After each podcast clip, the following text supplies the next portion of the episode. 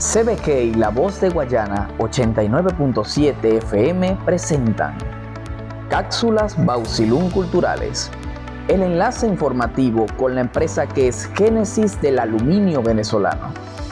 En el marco del Día Internacional de la Mujer, las trabajadoras de la operadora de alumina fueron homenajeadas en una actividad que estuvo asignada por el reconocimiento al valor que tienen las féminas en el mundo entero.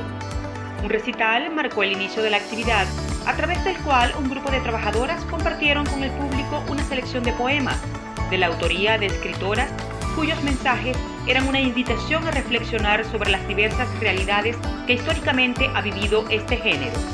La música también formó parte de este homenaje, a cargo de la Coordinación de Cultura adscrita a la Gerencia de Asuntos Públicos. Los trabajadores Rixio Gil, Rigoberto Chacón y Jorge Martínez expusieron su maestría en la ejecución de los instrumentos que permitieron la maravillosa interpretación vocal de las trabajadoras Susana Betancourt y Lady Aras.